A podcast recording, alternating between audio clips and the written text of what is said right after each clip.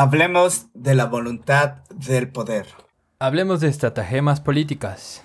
Hablemos de esclavitud y liberación. Hablemos del final de una desgraciada historia. Vinland Saga, temporada 1, tercera parte. Bienvenidos a Diáquefo, Filosofía y Anime, el día que reencarné como filósofo.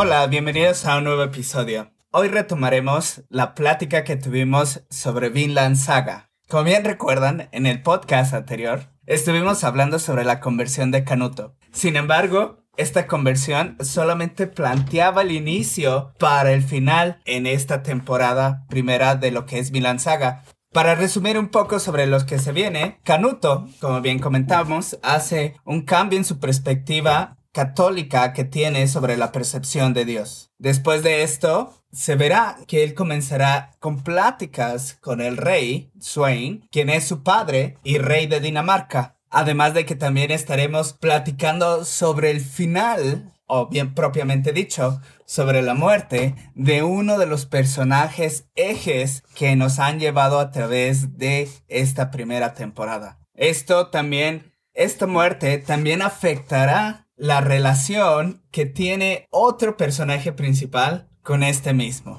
Y bueno, sin más que decir, daré la bienvenida a nuestros más queridos amigos que siempre nos acompañan aquí y que por supuesto están el día de hoy con nosotros. Jav y Aquiles, ¿qué tal? ¿Cómo están el día de hoy?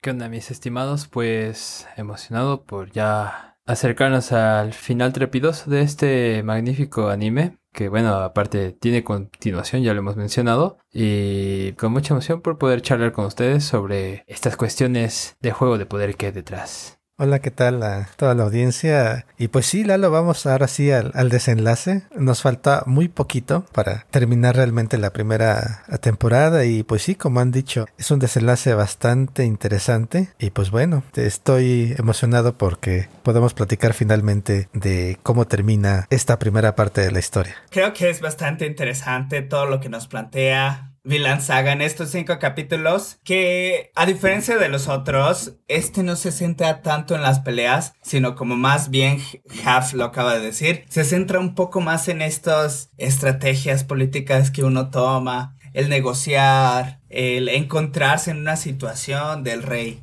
y creo que esto fue algo que no mencionamos en el podcast anterior pero creo que voy a explicar un poco la situación del por qué Canuto se encuentra aquí, ¿no? Creo que les voy a explicar un poco sobre por qué Canuto se encuentra en la guerra. Spoilers. Sí, cierto, tengo que avisar sobre el hecho de que se vienen spoilers y como siempre creo que no se viene uno, se vienen muchísimos. Entonces, hablando sobre un poco de la historia de Canuto, el por qué se encuentra en esta situación. Canuto es el hijo del rey Swain, que es el rey de Dinamarca, pero aquí hay algo a tomar en cuenta. Canuto no es el único hijo del rey también tiene un hermano mayor. Sin embargo, si bien recuerdan, creo que hubo una parte en la cual nosotros pintamos a Canuto con una personalidad débil, que en comparación a su hermano, quien es una persona de un carácter más fuerte, se ve en desventaja frente al rey, ya que el rey ya se encuentra muy avanzado en su edad y está pensando en quién tomará el puesto al trono del rey. Entonces, al ver a Canuto como una carga más que como un heredero legítimo al trono, decide mandarlo a la guerra. Porque esto es importante a considerar en la situación de Canuto y en Vinland Saga, puesto que Canuto se da cuenta de esta situación de que lo quieren asesinar y hacen una tregua con Askeladd. Y no solamente con Askeladd, sino también con Torkel. Y él los convence de que los sigan para poder quedarse con el trono de Dinamarca. Y bueno, ya eh, después de esta situación llegamos a conocer cómo se encuentran y cómo es la la relación entre el rey de Dinamarca y Canuto. Para no adentrarnos un poco más en spoilers y en la historia, pues me gustaría empezar aquí desde este punto y pues preguntarles un poco sobre cuáles son sus percepciones, cuáles son las ideas que tienen a partir de este encuentro que tiene Canuto con el rey.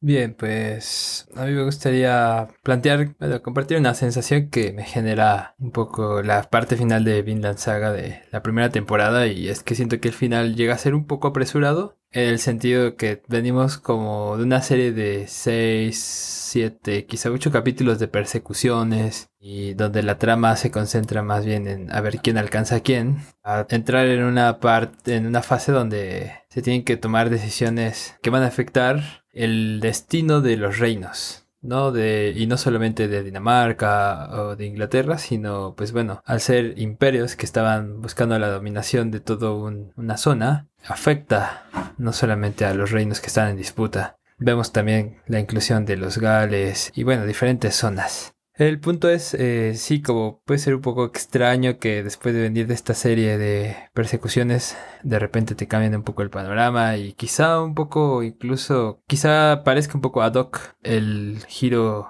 de trama con el cambio de conciencia del rey Canuto, pero, pero bueno, eh, esto es una creación ficticia y está bien que los autores, las autoras se den la libertad de mover la historia de su antojo para contarnos lo que desean, ¿no? Y eso me lleva a preguntarme, y bueno, ¿qué es lo que desea contarnos la persona que escribió originalmente Vinland Saga, ¿no? A esto lo quiero conectar un poco con lo que planteaste ahorita, mi estimado Lalo, sobre las alianzas que generan Canuto, Thorkel y Ashelard. Tres personajes que parecía mantenían eh, antagonismos en diferentes estilos durante esta segunda parte de la primera temporada, pero que al final logran una conciliación. Todos estos personajes se abocan a un mismo fin, y es mantener cierto control, cierto poder, ¿no? Y sin embargo, ninguno de ellos deja de tener su interés fijo, ¿no? Thorkel sabemos que es un amante de la guerra y de las batallas y él busca ser el guerrero más fuerte. Ashelard, por otro lado, quien en un primer momento parece buscar la riqueza, en otros momentos también busca pues, el reconocimiento y la protección de su nación, de los Gales, a través de una figura heroica quizá, pero bueno, más bien es como el móvil. Y Canuto que toma esa conciencia de que él pues es un sujeto vulnerable, pero que por voluntad puede volverse el líder, un líder que le dé motivos a sus gobernados para planificar sus vidas. Entonces también mantiene sus objetivos a la vista, ¿no? Es interesante cómo hay una planificación detrás del desarrollo de estos personajes para guiarse hacia una misma finalidad. O sea, en términos argumentales de la historia, funciona. Funciona que los tres antagonistas, las tres cabezas como de fuerzas políticas, se unan contra una nueva que se había mencionado, había aparecido en la historia, pero no era una figura tan fuerte, ¿no? Que es el rey de Dinamarca. Ahora sí ya se le da un poco más de desarrollo al personaje, un poco más de peso y se plantea cómo está, cómo, cómo se para este rey ante la situación, ¿no? Y como bien lo dijo Lalo, tenemos la situación de que él quiere poner a uno de sus hijos en el poder, pero en este caso no es Canuto. Bueno, ya nada más me queda decir para esta primera intervención el caso de Thorfinn, ¿no? Nuestro querido Thorfinn, el niño sonriente que luego ya no está tan sonriente, pues parece que no tiene como lugar aquí, en el sentido de que no es una figura política importante. Sí es el guardaespaldas, sí sigue siendo el rival e incluso sigue siendo el hijo de el antiguo amigo, pero aún así eh, solamente tiene una relación como en un nivel más personal con cada uno de los personajes que sí tienen relevancia política. Pero creo que es una, ¿cómo decirlo? Estrategia astuta de la persona que ha desarrollado esa historia el poner un individuo así en este clima político. Porque para el individuo en un entorno en el que, pues bueno, hay fuerzas políticas en movimiento y casi que te pone de cara una pregunta, ¿y tú qué vas a hacer? ¿Qué sentido le estás dando a tu vida? Y curiosamente, en este cierre de, del arco, siento que aparece una primera tentativa de respuesta. En la batalla contra Thorkel, de Thorfinn contra Thorkel, Canuto está diciendo como su nueva visión política, pero a la par está pasando la escena de la batalla, ¿no? Y de alguna manera eh, refleja como la fuerza del individuo que lucha por, en este caso, no morir, pero por otro lado, también alcanzar como el significado de su vida. Bueno, creo que me emocioné con esta primera intervención, pero pues es que da para mucho. Eh, sí, es, es interesante la, este giro que mencionan los dos, ¿no? Este cambio en los últimos episodios, tanto de tono como de ritmo y de temática, ¿no? Este cambio de la persecución, las batallas, la acción a la intriga política. Es notable cómo ocurre este cambio. Pero es en este espacio donde las motivaciones profundas de varios personajes se nos revelan y este trasfondo más grande que la simple historia de Thorfinn también se nos aparece de una forma más clara. De alguna forma se nos introduce este mundo más amplio de la política y de, los diferentes bandos, de los diferentes príncipes y del rey. Todo esto se muestra al mismo tiempo que vemos o se muestran las, las motivaciones más profundas de cada uno de los personajes y al final, ¿cuál es el viaje de Thorfinn? ¿Qué significa todo lo que hemos visto de Thorfinn, de su vida eh, durante estos 24 episodios, que se revela justo al final. Y bueno, para mí uno de los temas, aparte de, de, la intriga política que es significativa en la historia, y de la necesidad que luego el poder no sé si la necesidad o la fuerza que tiene el poder para forzar a hacer ciertas cosas, como la decisión del rey, pues de procurar, ¿no? De hacer todo lo posible para que Canuto muera. Y lo revela en una parte cuando dice, creo que le dice a uno de sus subordinados, la corona tiene voluntad propia. Cuando tomas el poder, el poder mismo toma control sobre lo que haces con ese poder. En ese sentido, eh, el rey Swain es esclavo del poder que trae su título. Y así también vemos, ¿no? Las pasiones que dirigen a los otros personajes que ya hemos estado mencionando, ¿no? Ya han mencionado a Torkel, ¿no? Y su pasión por la guerra y todo lo que hace por, por vivir como vikingo, ¿no? Él es como el vikingo ideal, el vikingo perfecto. No hemos hablado tanto de él, pero él, él está inmerso en ese mundo y es, está esclavizado por ese mundo, ¿no? Depende de la guerra, necesita la guerra, necesita las batallas, necesita la muerte y la violencia. Y de alguna forma, a pesar de todo eso, hasta te cae bien porque se está divirtiendo, ¿no? Pero depende de eso. Y Askelad, que al final también lo vemos, tiene un sueño, una, una obsesión, ¿no? Que es proteger a su tierra.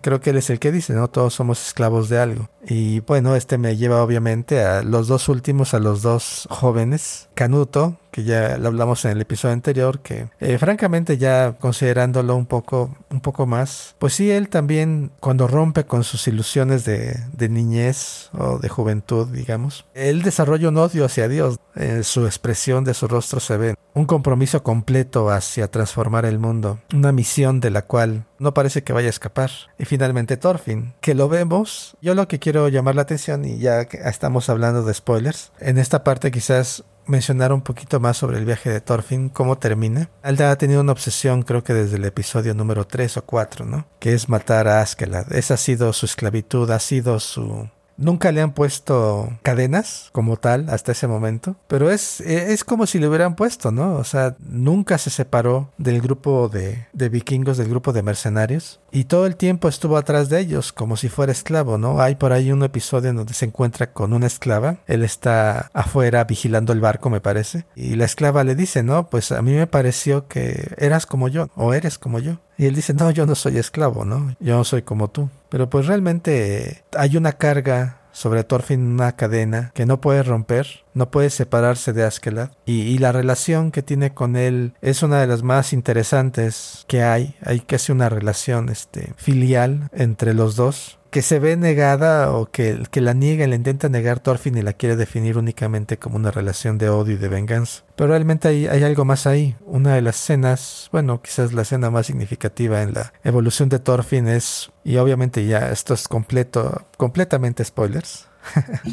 si están aquí ya deben saberlo. Esta escena en la que Thorfinn extiende la mano hacia el cuerpo de Askeladd al final, en los últimos minutos. Y en esa mano él todavía está sosteniendo la daga de su padre. La, la daga, este, este símbolo de su promesa de venganza de la muerte de su padre. Y en su intento por, por alcanzar a Askeladd, al que ya no puede alcanzar porque ya, ya no está vivo, suelta esa, esa daga, suelta esa promesa, deja ir ese, esa venganza. Y todo lo que le queda es, es la mano extendida hacia, no sé si llamarlo su padre postizo, de alguna forma, o su obsesión, que se le ve arrebatada y revelada como algo sin sentido, porque eh, al final su objeto de venganza desaparece sin que él la pueda consumar. Y bueno, esa es creo que una de las formas más impactantes de mostrar cómo toda esta vida obsesionada en venganza eh, se encuentra revelada como algo sin sentido por completo, como una mentira, una mentira en, la cual él sufre la pérdida de Askela de múltiples maneras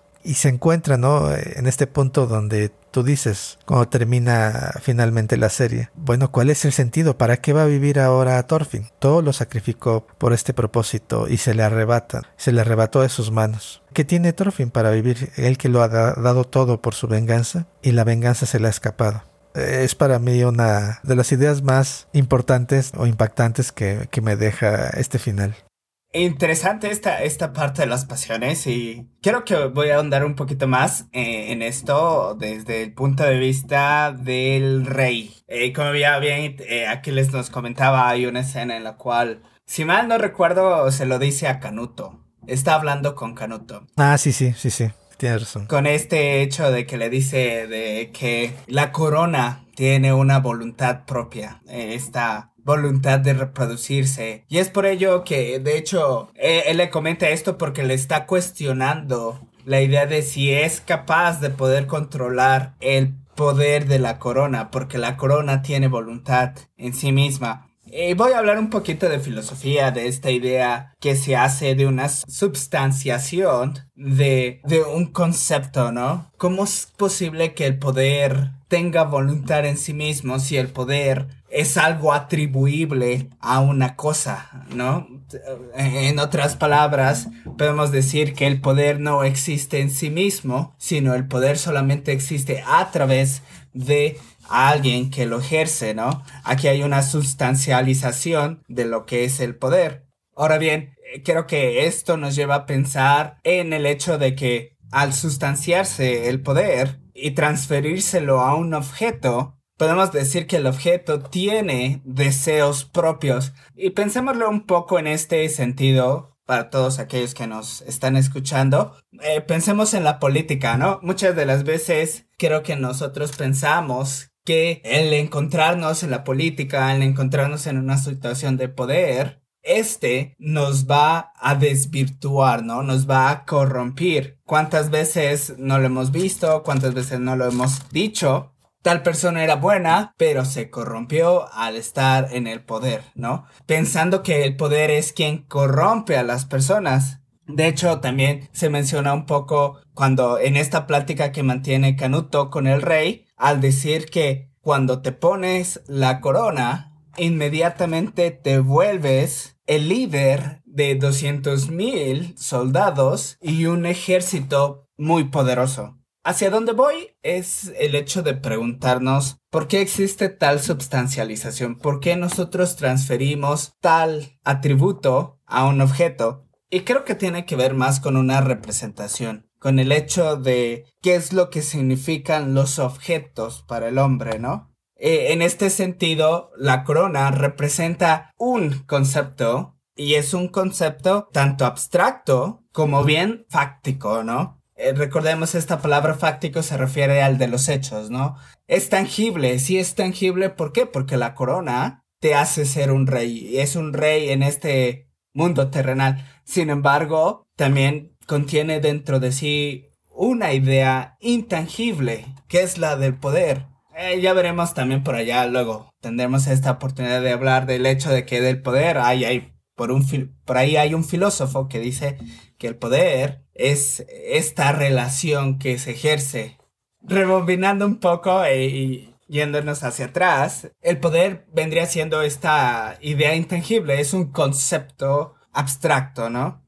Bueno, hablando un poco sobre esto y sobre lo que aquí les mencionaba, porque es el hecho de que una corona tenga una voluntad en sí desde mi punto de vista creo que tiene que ver un poco más con lo que aquí les comentaba sobre las pasiones, ¿no? El hecho de que las pasiones nos controlan Y lógicamente estas pasiones no solamente se ven reflejadas en nuestra conducta, sino también se ven significadas y representadas en los objetos que tenemos a nuestra vista, a nuestro alcance. Pensando un poco en la situación de Thorfinn.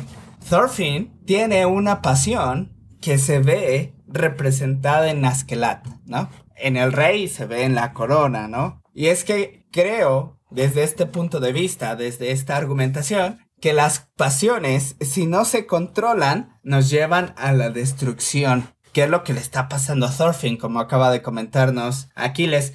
Thorfinn ya no encuentra un sentido a su ser cuando su objeto de pasión se ve destruido. Es interesante y sería interesante investigar si las personas seguirían pensando que el poder sigue existiendo cuando los objetos que representan tal dejen de existir, ¿no? Como, no sé, pongamos un ejemplo, la figura del presidente, la figura del dinero, que también representa poder. ¿Qué pasará en ese entonces cuando aquellas, aquellos objetos que representen nuestras pasiones se vean destruidos? Y creo que hasta aquí dejaré esta argumentación.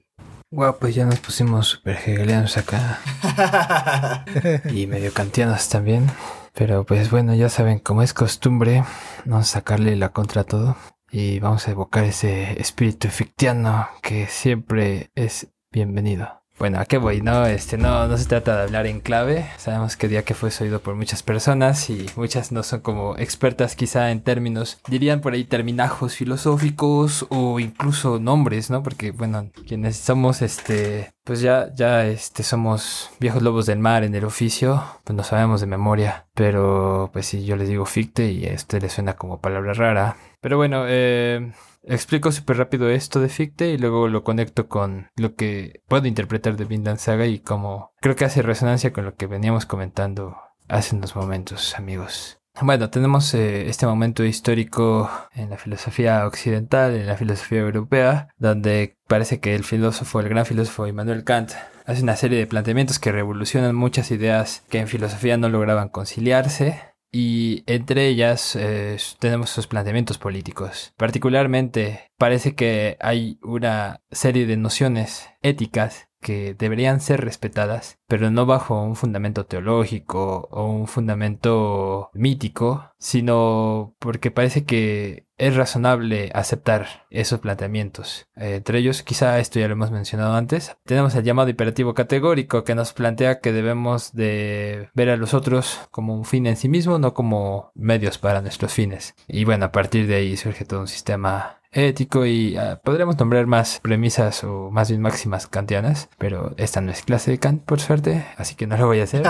Simplemente lo que quiero que se vea aquí es que el legado de Kant, estratégicamente hablando o argumentativamente hablando, ha sido pues dejar planteado que podemos tener como valores que guían nuestras acciones, pero que no están sembrados en una metafísica teísta o substancialista propiamente, o más bien como son ideales humanos, ¿no? Ideales regulativos los podríamos llamar. ¿Por qué regulativos? Porque regulan las acciones de los individuos. Tenemos el otro extremo, y bueno, esto lo recuerdo mucho por lo que venía diciendo Aquiles en esta tónica de que parece que ciertos personajes son esclavos de algunas pasiones, ¿no? Y quién mejor para describir los procesos dialécticos de la esclavitud que el gran Hegel, ¿no? Otro filósofo creo que alemán, que planteaba este movimiento entre un estado de esclavitud y un estado de aparente libertad en la que nos relacionamos con el mundo en este tipo de relación donde a veces somos esclavos y nuestras acciones están encadenadas a ciertos eh, ideales pero alcanzamos el eh, estado del amo cuando rompemos como esos ideales y tenemos libertad de actuar en el mundo.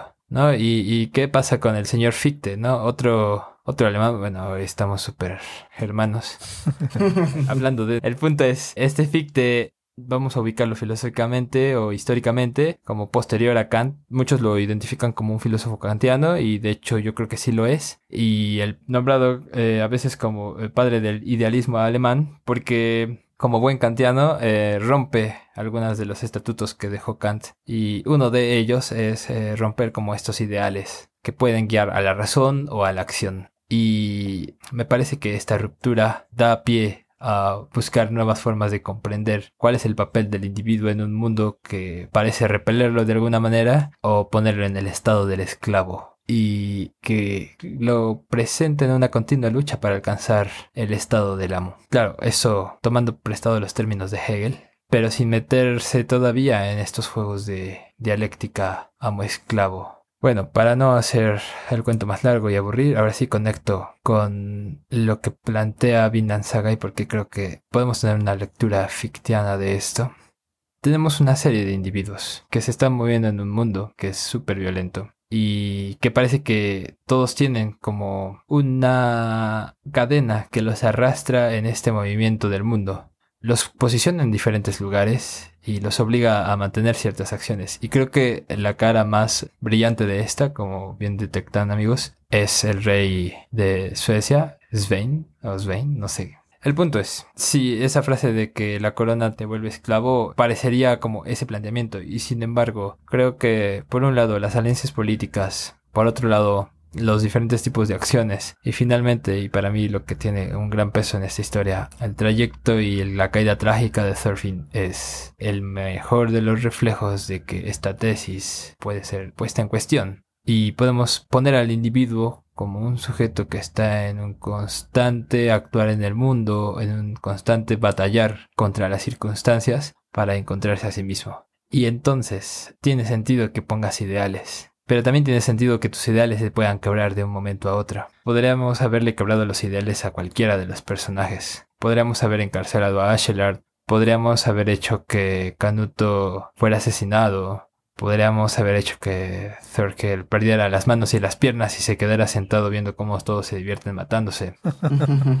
Pero no importa quién fuera el, el que iba a sufrir la caída más trágica solamente es mostrar la vulnerabilidad. Y bueno, ¿quién mejor que el golpeado más golpeado de toda la historia, el pequeño Thorfinn? Y sin embargo, hay una parte que me parece magnífica, que es cuando está encerrado y tiene esta última charla con el tío que se va de marinero y que le sembró por primera vez la idea de Vinland, donde parece que Thorfinn puede recuperar esa luz, ¿no? Y de hecho, de alguna manera la recupera. La recupera para ir a darse un sentón más grande, pero eso nos da como una idea de que los individuos, aún después de haber roto sus mayores ideales, pueden volver a encontrar motivaciones y seguir moviéndose en el mundo. Y bueno, es una pequeña interpretación, no lo tomen muy en serio. Yo mismo no entiendo muchas veces las posturas de los filósofos ilustrados y menos de Kant. Pero creo que al menos una lectura inicial, si nos centráramos como a los textos como de base de estos filósofos, podremos obtener como un poco una interpretación acerca de esto.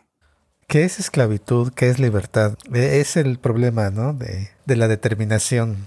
¿Es el mundo algo determinado? que, bueno, nos sujeta y nos ata? ¿O es el mundo algo que está ahí para ser tomado y usado y ser doblegado a nuestros deseos? Cómo debemos de vernos en esa posición en, relación con el mundo en el cual nos encontramos. Pues para mí una, una forma de, de plantear el, el, tema central, ¿no? Quizás o de los temas centrales en filosofía, ¿no? ¿Qué hago yo frente al mundo? parte de ver cuál es mi relación con el mismo. Y parte central de esa relación es eh, determinar, eh, ¿estoy atrapado o soy libre? Y cuando digo estoy atrapado, estoy atrapado por cosas que el mundo puso en mí o estoy atrapado por mí mismo. O todo a la vez, cómo se relaciona todo. ¿De dónde nacen estas cadenas? ¿Son cadenas que me cayeron desde afuera o son cadenas que surgen desde adentro? Y las posibilidades mismas de romper esas cadenas vienen desde afuera por las circunstancias o, los encuentro dentro de mí mismo, las formas de, de descubrir nuevas formas de encarar este mundo y de romper algo que yo creía que era irrompible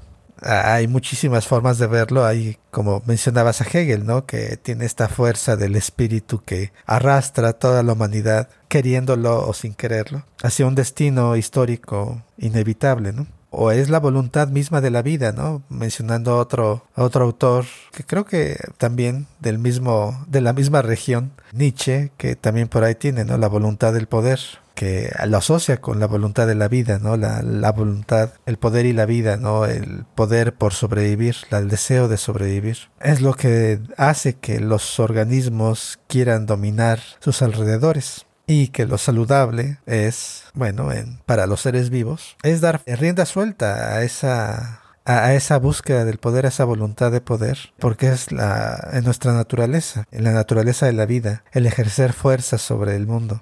Y, bueno, esa es otra, otra forma de, otra interpretación. Y a mí lo que me queda, una de las preguntas con las que me gustaría, que me gustaría plantear quizás es, ¿qué son las pasiones? Porque pues, somos esclavos de pasiones, ¿no? O, al menos da la impresión de que la historia puede darnos, ¿no? De que todos somos esclavos de algo. Eh, esa idea se nos puede quedar. Y hemos hablado de pasiones, pero ¿qué son las pasiones? ¿Qué es el poder? ¿Por qué el poder político corrompe? ¿Por qué estas obsesiones las consideramos esclavizantes? ¿Por qué romper con esas obsesiones o romper con las pasiones lo consideramos libertad. ¿Cuál es la diferencia? ¿Las pasiones son algo negativo o, al mismo tiempo son algo que nos sostiene? Una forma de verlo, una forma de tantas. Como ya mencionó Javier, hay muchas en filosofía y, y un poco relacionándolo de regreso con esta interpretación más cercana a la vida. Bueno, es una idea, es una idea que a mí me queda cuando veo una historia como la de Thorfinn. Es que las pasiones hacen sentido, ¿no? Existen, están con nosotros. Eh, la búsqueda por el poder, por mantener ese mismo poder,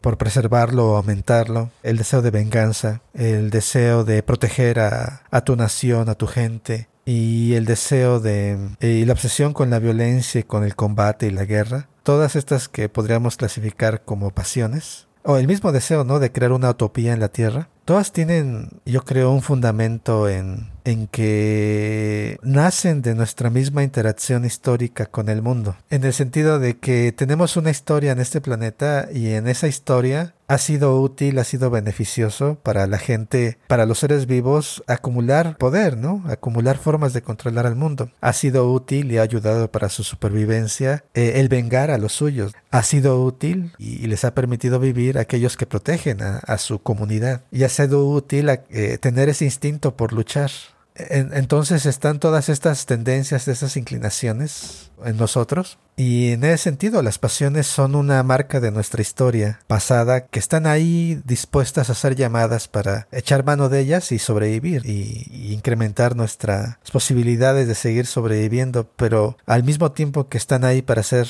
útiles, también están ahí, nos pueden obsesionar y nos pueden robar todo y volverse contra nosotros. Y ahí vemos todos estos aspectos, todas estas cosas históricas útiles que hemos heredado de nuestros ancestros y de nuestras sociedades y de nuestras culturas y demás. Eh, se vuelven contra nosotros y, el patriotismo este, se puede volver xenofobia y el deseo de proteger a los tuyos se puede volver obsesión obsesión autodestructiva y el deseo de que haya paz puede volverte a alguien dispuesto a hacer cualquier cosa contra cualquiera con tal de alcanzarla. Y así, ¿no? Sucesivamente. Entonces estamos como en un equilibrio, bueno, en un juego con el mundo, en el cual está esta determinación, estas fuerzas que operan sobre nosotros, pero también es cierto que podemos encontrar nosotros un margen de acción dentro de todas esas fuerzas. Y ese, encontrar ese margen de acción es la libertad. Eh, y, un poco, ¿no? Nos llega así también de golpe, como al final Thorfinn es liberado. Pero es una libertad que creo que es, no, no es bienvenida. La libertad de Thorfinn cuando Thorfinn es liberado de, Askelad por la muerte de, por su muerte, eh, es esa libertad que tú no quieres, ¿no? Porque, porque tu pasión es la que te ha dado sentido a, tu vida y no quieres renunciar a ella. Entonces, bueno, eh, yo creo que es muy interesante ver cómo esta historia realmente yo, yo lo veo así con la conversación que hemos tenido hoy y en general, ¿no? Con las anteriores, los otros dos episodios, episodios anteriores que hemos dedicado a esta serie. Es en parte una meditación de cómo nos relacionamos con el mundo en nuestra libertad y en nuestras esclavitudes y vale mucho la pena. Bueno, siguiendo este ánimo de hablar sobre las relaciones eh, y pensar a qué significan los demás en relación conmigo mismo, creo que nada más voy a hablar y hacer mención un poquito más sobre uno de los personajes importantísimos dentro de esta primera parte de Vinland Saga, que es Askeladd. Ya lo habían comentado, pero voy a andar un poquito más sobre su origen. Hablando un, poco sobre, sobre el origen de Askeladd, él tiene doble origen. Él tiene un origen danés, pero también tiene un origen galés. Por parte de su origen galés, él era hijo de eh, una persona de poder en el reino danés, mientras por la parte galesa, él era descendiente del linaje real de, de, aquella persona que dio vida al mito del rey Arturo. Sí. Hablando un poco sobre la relación que tiene con estas dos personas, incluso más con lo que es Gales. Eh, la pregunta sería, creo que es aquí en donde yo les, les quiero dejar una última pregunta, es, ¿qué creen que las personas representan para uno que tiene cierta nacionalidad, que tiene cierto espíritu patriótico, cuando realmente, por ejemplo, no conocemos a los millones de personas que viven aquí en México, pero que sin embargo sí representan algo para mí. Muchos hablan de un amor patriótico, pero ¿qué significa el amor patriótico? Cuando por lo general nada más conocemos a unas cuantas personas alrededor nuestro. Y hablando, por ejemplo, de lo que es Askelat, el hecho de que el amor patriótico no significa no solamente amar a tu vecino, no solamente hablar a tu familia dentro de esta comunidad en la que vivimos, sino también el ser capaz de sacrificarse. Gran spoiler, perdón. Askelat muere. Pero creo que ya lo habían comentado. ya lo habían comentado tanto Aquiles como Haf. El hecho de que Askelat muera, y no solamente muera por una pelea, sino que es un sacrificio que hace por dos cosas, tanto para salvar a su patria, Gales, como también por el futuro, que en este caso lo representa Canuto. La pregunta con la cual les quiero dejar el día de hoy es el ¿qué representan las personas que viven dentro de, de un país para nosotros? ¿Qué es aquello a lo que llamamos patria? Pues bien amigos, ya para ir igual cerrando con preguntas que nos van a perturbar y no nos van a dejar dormir, quisiera dejarles de tarea que piensen si es posible que alcancemos cada quien nuestro Vinland, esta tierra ideal, que no necesariamente es una tierra, sino algo que es deseado. ¿Y qué podríamos hacer cuando ese deseo se desquebraja y vemos que ya no es posible alcanzarlo? ¿Tendremos un nuevo Vinland o nos tiraremos a llorar al piso despechadamente? Yo creo que con esas preguntas inquietantes terminamos este episodio. Eh, una historia muy interesante y que vale la pena de ver. Y como dice el título del último episodio, fin del prólogo. Ahora viene la verdadera historia. Y si quieren continuar con la verdadera historia o el centro de la historia de Thorfinn, ya está la segunda temporada por ahí. Pero mientras, si quieren comentar sobre estas ideas que hemos estado hablando el día de hoy, sobre la primera temporada de Vinland Saga y sus ideas de cómo piensan que pueda ir la segunda. Ya saben, como siempre, pueden escribirnos y comentar todas esas ideas. Estamos en varias plataformas, Facebook, Instagram y YouTube.